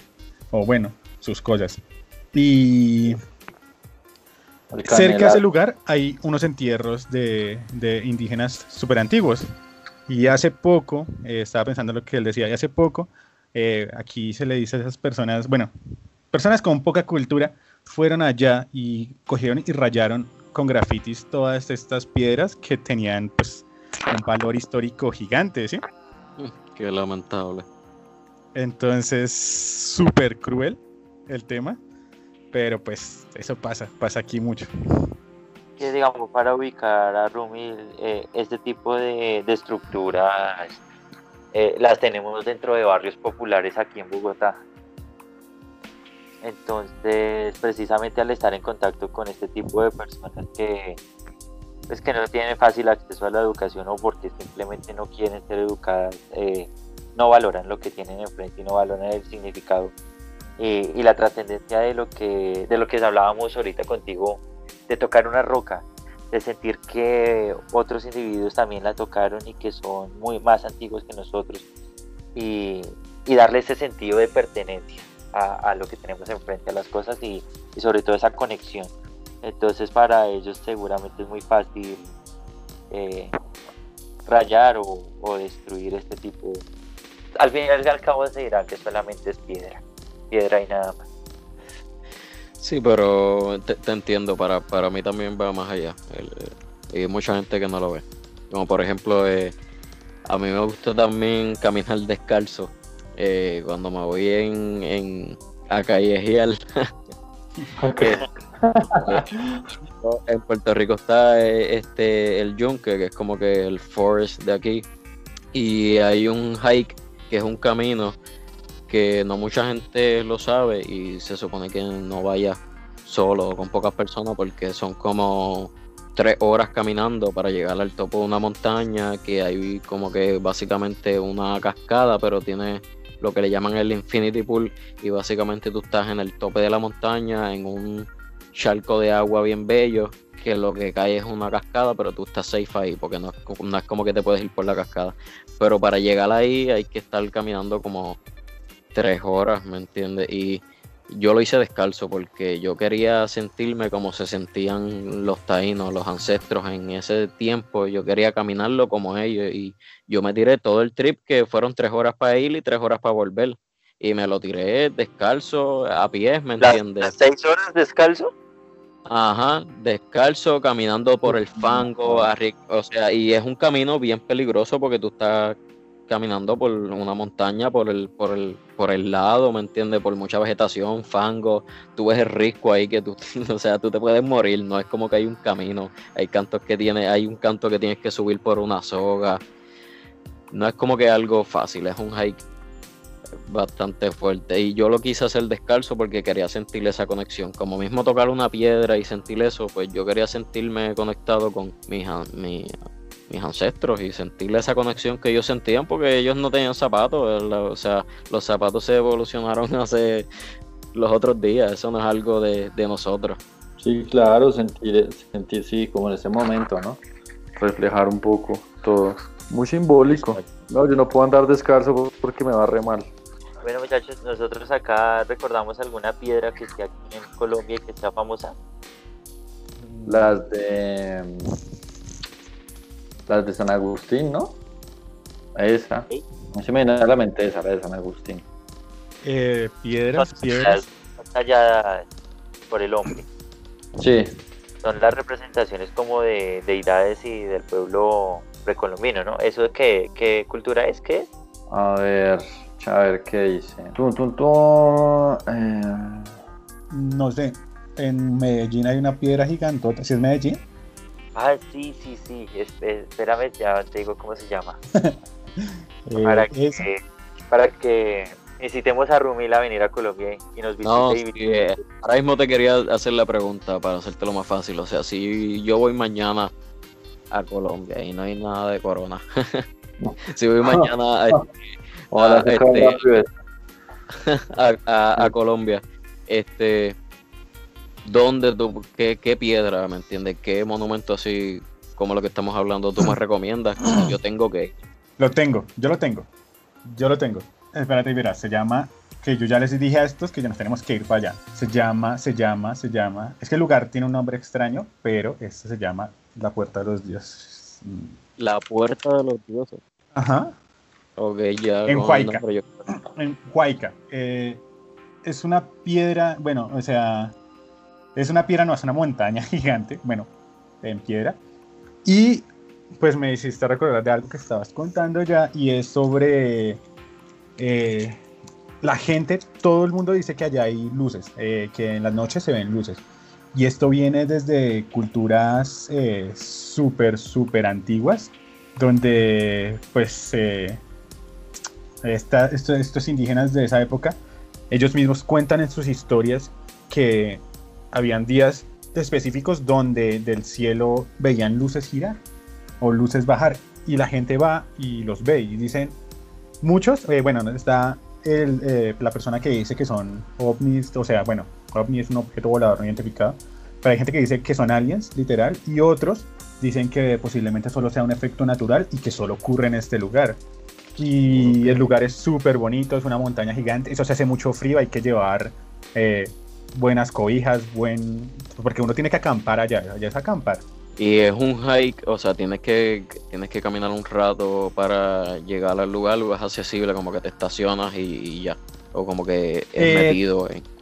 Eh, te estacionas en un punto, o sea, hay- si vas en carro propio te estacionas en, en un punto porque ahí están los lugares que donde puedes dejar el carro y subir.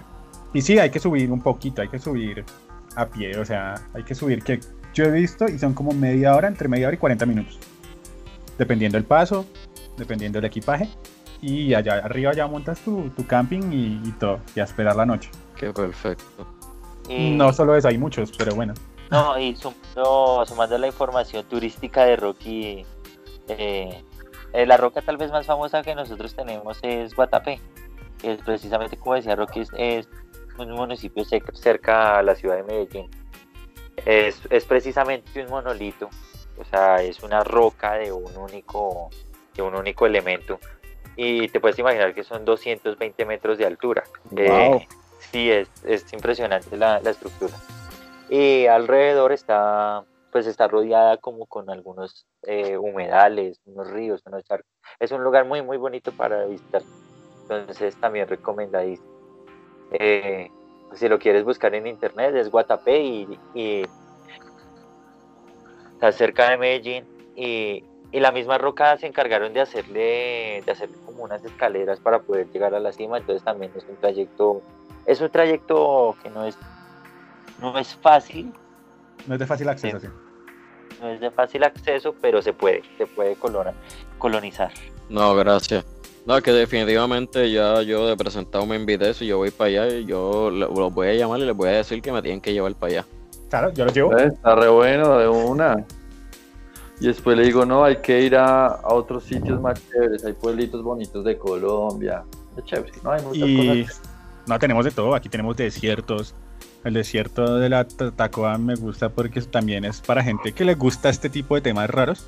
Y hay un lugar donde hay un campo magnético donde supuestamente todo se daña, o sea, el reloj y eso. Y yo la vez que estuve allá no me pasó, porque uno, no llegué hasta el lugar donde supone que está el, el campo magnético. A mí me dijeron, o sea, después de haberme devuelto, me contaron, no, si es como a un kilómetro donde estaba, ahí está. Y yo, ah, Estuviste ahí al ladito. ajá, Pero, eso. Eh. Y, y pasan cosas raras como que todo, todo lo like exacto te empieza a joder con la brújula y no, no dejarte saber qué es lo que pasa ahí exacto. Allá es así.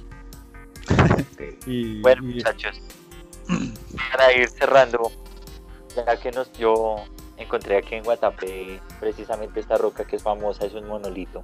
Debemos darle espacio a hablar de los monolitos que empezaron a aparecer en algunas partes del mundo, que es noticia reciente. ¿no? Eh, el de Utah. creo que pues, empezaré con empezaré con la más callada del grupo. ¿Qué te parecen estos monolitos? ¿Crees que de dónde vienen, Jess? ¿Qué son? ¿Y por qué están aquí? No sé. Eso no he averiguado tanto. Pero no, pero tú qué crees desde tu punto de vista.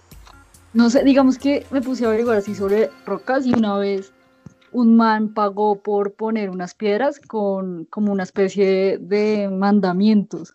Entonces yo digo, ¿será algo así? como que pagó resto por poner esas rocas. Entonces uno al principio será como, uy, y eso, ah, ¿de dónde vino los aliens? Ah, no sé, entonces no sé qué creer. O sea, es como una especie de publicidad, pero tú qué crees de la forma, el tamaño. Me hizo recordar a la película de Kubrick. no dice en el Eh, espacio, que era como Uf, un salto, buena. como eh, un salto a, no sé, una o- evolución que va a haber o algo así. Viéndolo por que ese lado. Y si no, también puede ser una broma. qué sé. ¿Cómo? es que en esa película que dice Jessica tocan un tema muy importante, es que si ustedes ven la película que llama La Odisea en el Espacio de 1968, es re vieja, hablan de cómo, de cómo desde la historia un monolito llegó a la Tierra y fue la que le dio la, la inteligencia a los monos. Por ejemplo, ahí cuentan que el monolito llegó a África, entonces los monos al ver esa piedra intentaron tocarla y se dieron cuenta que cada vez que tocaban esa piedra o la lamían, eh, adquirían como cierto poder mental. Entonces desde ahí empieza como todo ese tipo de evolución y empieza como toda esa, esa conspiración de que el ser humano no fue creado por el hombre, sino que en realidad fue intervenido por los alienígenas. Y era porque el monolito era un alienígena que había llegado exactamente así a la Tierra un día y de repente un día dejó de, de estar. Y básicamente era así, tenía esa misma, como más o menos ese tamaño y esa forma pero entonces en el libro, en el libro son transparentes, pero en la película que dice Jessica sí tienen un, tienen como un color, un color metálico, creo que es oscuro, no sé. sí, se parece bastante a lo que ha parecido. se ve, igual.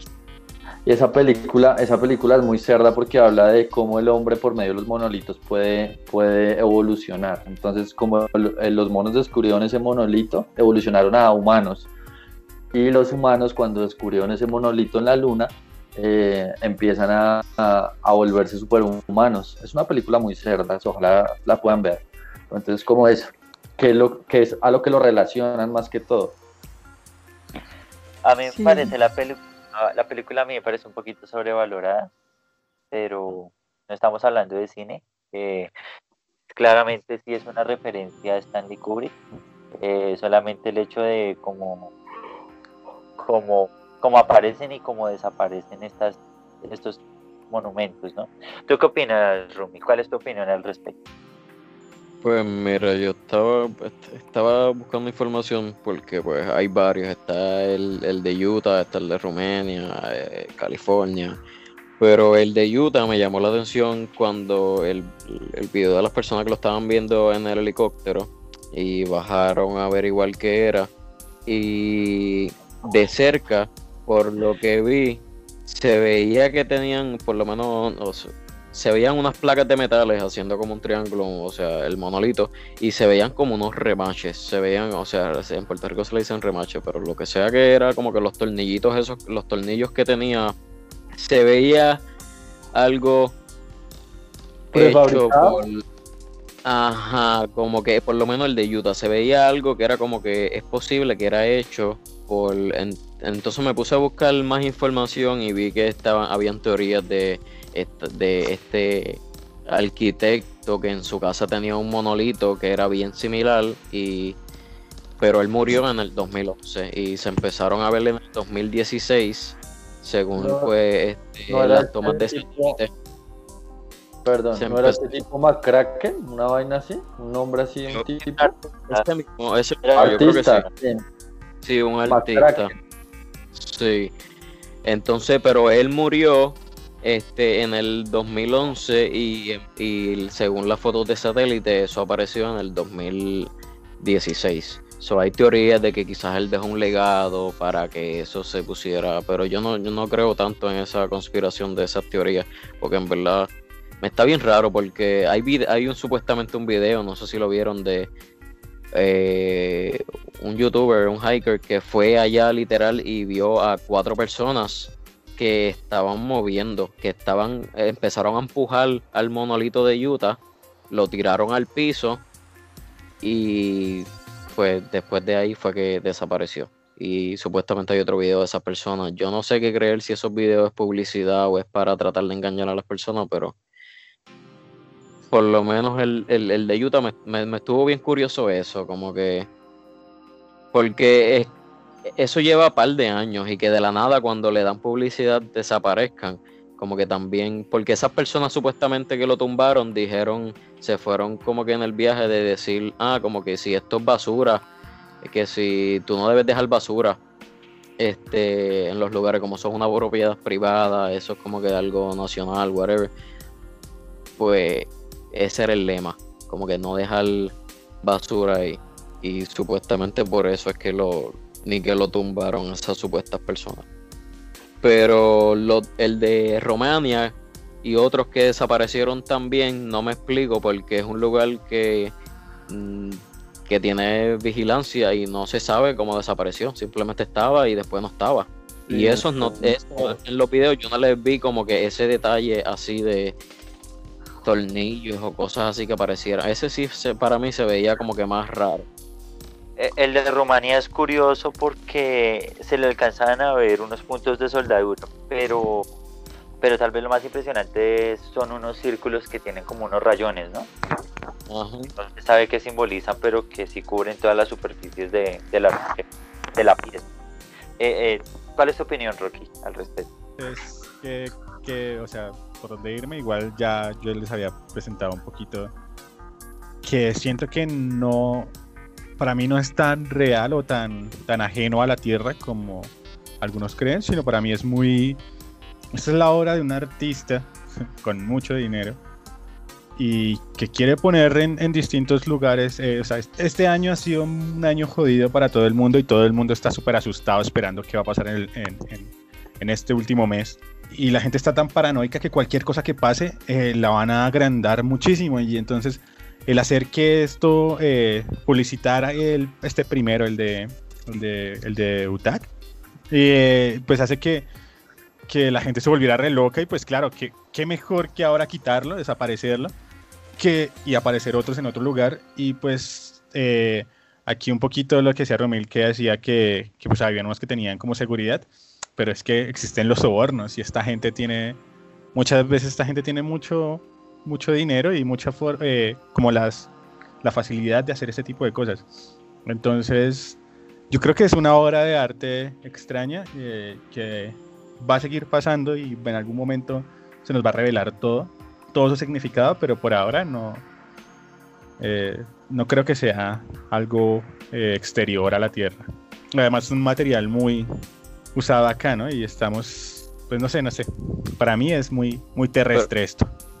Te pregunto, o sea, ¿tú crees que, eh, o sea, por según las imágenes del satélite, que, que en verdad eso lleva, lleva ahí un montón de tiempo, como que, o sea, lleva desde el 2016, no un montón de tiempo, ¿me entiendes? Pero lleva desde el 2016, ¿tú crees que, pues, como tú dijiste, que por todo lo que está pasando ahora, pues, obviamente, pues las personas le van a buscar todo, ¿me entiendes? A cualquier noticia que le puedan buscar algo.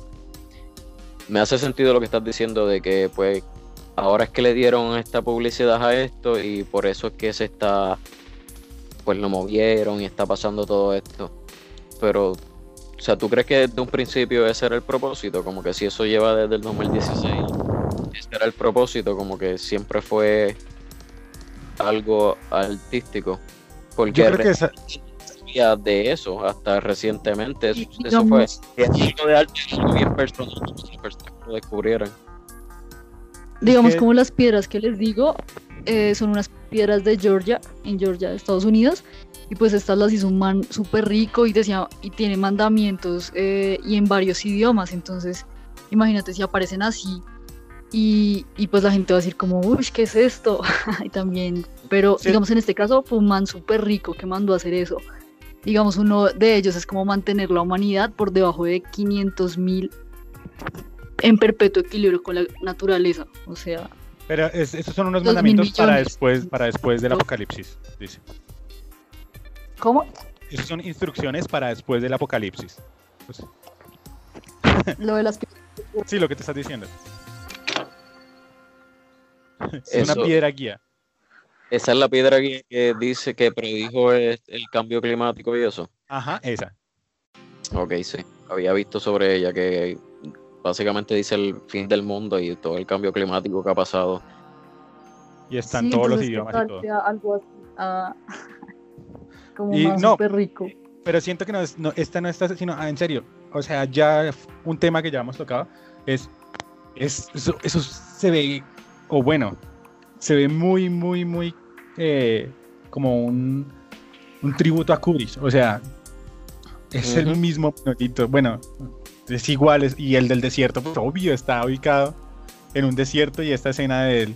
De, Así de idéntica la escena. entonces, eh, por eso se me hace súper eh, normal. Y pues a mí se me hace igual súper raro que, que hubiera aparecido tan pronto. O sea, pues sí, eh, se supone que está desde el 2016, pero bueno, la encontraron en un helicóptero. Eh, a mí se me hace que debe ser muy difícil encontrar un objeto tan pequeño, aunque yo sé que este, como es metálico, de pronto refleja la luz y hace que, que bajaran, pero encontrarlo desde un helicóptero debe ser muy difícil. Eh, se me hace muy extraño, o sea, a mí se me hace mucha publicidad, pero pues igual también estoy esperando a ver qué pasa, a ver qué, dónde vuelve a salir otro y... No, además que es muy raro porque solo aparecen, o sea, no tiene nada en especial. Choca con el ambiente, ¿no? Porque es una figura totalmente geométrica. Pues ya no hace más. Yo tampoco veo nada especial que está enterrado y desaparece, pero pues eso no hace nada. Lo puede hacer cualquier persona. Yo por eso también creo que, que todo eso es un fake. Una publicidad. una obra de arte, de. Yo pensaba esa, yo no descarto la posibilidad de que sea una cuestión artística o, o, o, o sí, un fake.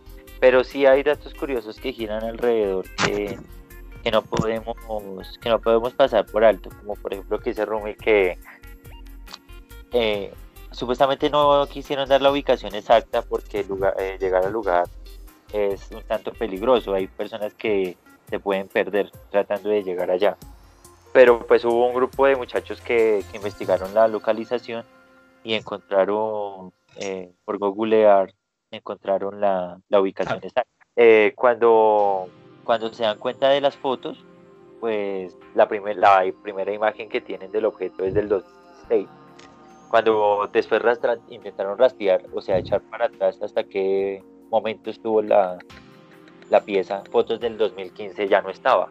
Y pues no sé qué tanta coincidencia es que preciso en este año nos encontremos con el objeto. Y no sé qué tanto pueda pretender un artista dejar ese objeto ahí sin una marca, sin un reconocimiento, que es lo que supuestamente hace grande a un artista, que es el reconocimiento de su obra. Dejarlo ahí esperando a que alguien lo encuentre afortunadamente en un año de, lleno de misticismo y de eh, un año poco convencional como lo es este. Pues no sé si ese realmente sea el objetivo y si hay alguien en, en el mundo que esté pensando en esas cosas. Eh, voy a dejar esta pieza ahí a ver quién la encuentra y a ver qué, qué, qué se forma de eso. ¿Será que si hay gente tan desocupada? Pero sí. Es que muchas veces el artista quiere que vean su obra, ¿no? Estaba pensando en, en, en Bansky, ¿sí? Ah, ah, sí, sí. Eh, Pero es que ese man es muy crack. A mí ese Banksy sí me parece muy crack. Exacto, pero... eh, Sí, obvio, él generó una controversia metiendo su cuadro allá a un museo. Pero el, pero el tipo ya con el tiempo se dio cuenta que uno se da cuenta de que el man en realidad es muy pilo y es muy pro. Pero sí es lo que usted dice, Rocky, el man, intent- el man hizo controversia. Uy, co- colaron esta obra de arte que no tenía nada que ver en un museo. Y ya. y pues, o sea, entonces siento que sí existe alguien tan desocupado y alguien con tanto dinero. Entonces, pues por eso es que apoyo todavía la idea de que para mí puede que sea eso. Sí. Igual, igual como les digo, yo igual estoy todavía súper ansioso por saber qué sigue pasando. O sea, uno como que, bueno, ¿y ahora qué? Sí, ahora donde. Exacto. O sea, Mira el- Ah, perdona. Ajá. no, dale, tranquilo.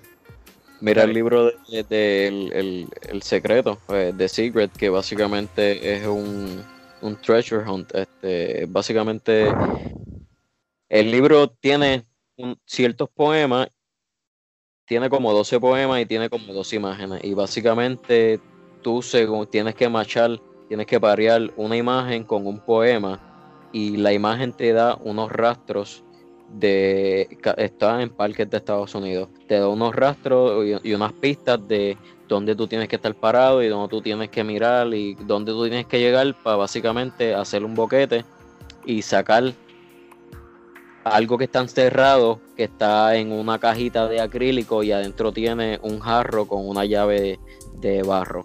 Y básicamente tú se lo llevas al artista y el artista te da un gemstone, o sea, un- una piedra mineral, una piedra de esas mineral, que sea un acuamarín o una matista o whatever. Pero eso fue alguien millonario que básicamente tenía el tiempo para decir, ok, yo voy a hacer, voy a mandar a estas personas a hacer estos cuadros, voy a hacer estos poemas para que la gente pase trabajo. El fin de él era unirle a las familias y unir a las personas, pero para que la gente básicamente tenga que buscar las pistas, ok, si miro para aquí, según el poema, voy a ver unos ojos o voy a ver algo. Y tú te paras en el lugar y tú miras para ahí y ves algo similar. Y para, me hace sentido, o sea, ya eso existe. Personas con mucho dinero que básicamente Y tienen esa accesibilidad. quería poner un apunte así pequeño. Yo soy una persona enferma por los videojuegos, me gustan mucho los videojuegos. Y hace no mucho, eh, un desarrollador puso un código en, un- en una canción, una canción de final de créditos de un juego. Y él, o sea, él, lo puso como, pues no sé, a ver si alguien lo encontraba o algo. Y esta gente empezó a descubrir el código, lo empezaron a abrir, se dieron cuenta que el código llevaba como a resolver como unas vainas matemáticas, no sé qué. De ahí este lo llevó a otro tema y a otro tema y a otro tema y así muchos para que al final en el mundo, o sea, en el mundo entero, en muchos lugares, eh, o sea, como en Europa, como en Estados Unidos, como, o sea, en distintos lugares, se encontraron eh, como cinco llaves. Llaves que dicen, guarda esta llave y entrégasela a tus herederos y ellos en 100 años van a saber lo que hay debajo de la Torre Eiffel. Van a poder abrir con esta llave lo que hay debajo de la Torre Eiffel. Ah, wow. Yo no sabía de eso. es un Tampoco. juego, es un juego de motocicletas. eh, es que se me olvida cómo se llama ese juego de motocicletas. Es de Uplay. Eh, pero la historia es, tan buena, creo que la voy a montar en, en Instagram. La historia es tan buena y tan entretenida que, que, que uno dice, Dios, ¿cómo puede haber tanta gente? Uno tan desparchada, no son los señores estos que se inventaron esto, sino la gente que lo descubrió y la gente que llegó a las ubicaciones específicas donde estaban la llave. Y nosotros ni siquiera vamos a saber qué es lo que se van a encontrar ellos allá debajo.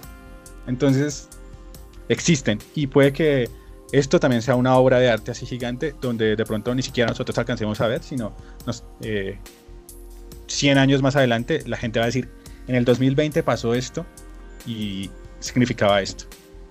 Exacto, cuando llegan al 2020, ¿qué pasó? No, un monolito. Ah, oiga, sí. Tres monolitos, uy.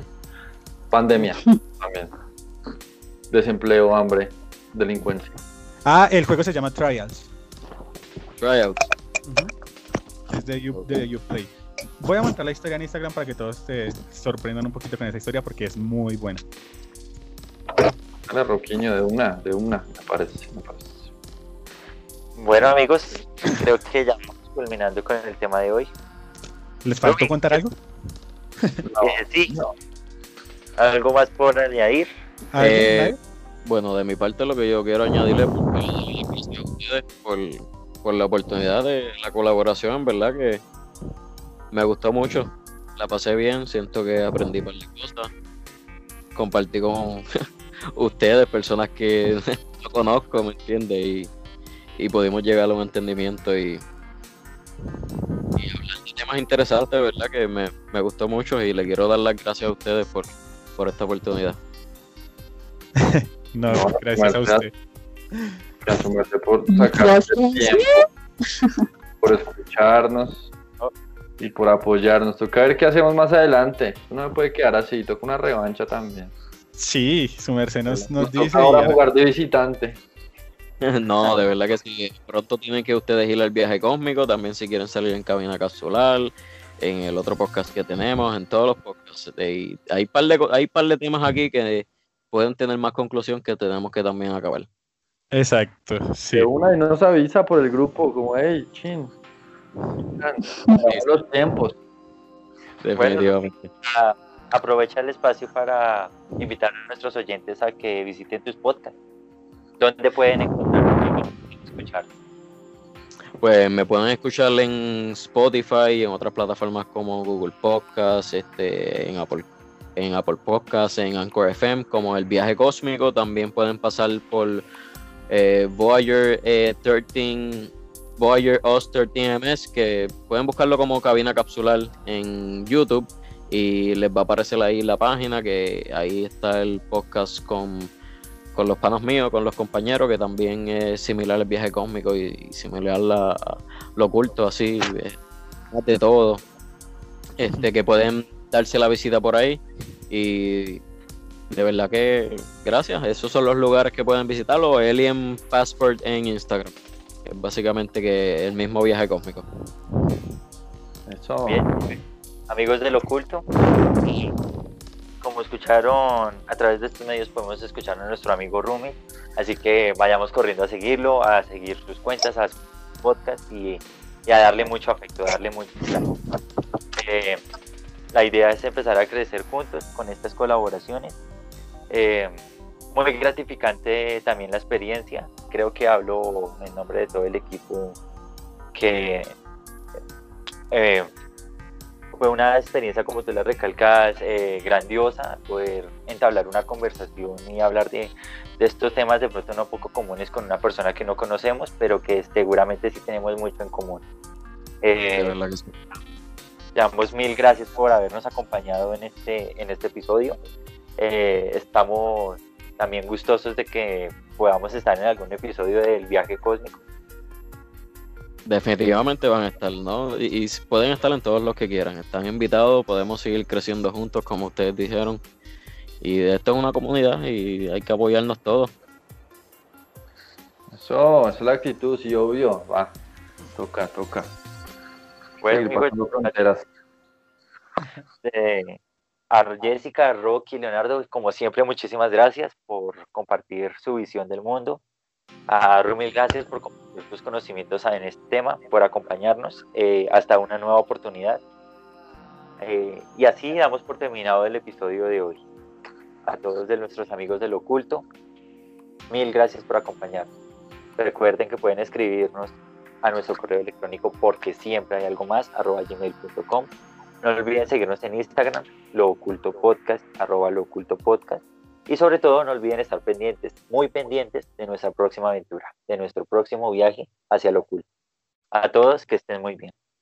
Desde las sombras, un grupo de amigos charlan y opinan acerca de temas tabú. relatos escondidos y misterios por resolver, sin mayores conocimientos pero con muchas ganas de pasarlo bien. Jessica, Rocky, Leonardo y Jason se adentrarán en lo más profundo de los hechos, de los interrogantes filosóficos, de los análisis psicológicos, de De lo los místico, místicos, lo conspirativo, conspirativos, lo espiritual espiritual, y hasta lo paranormal. para develarnos lo que se encuentra oculto en cada conversación. Lo Oculto Podcast. Acompáñanos por YouTube y Spotify.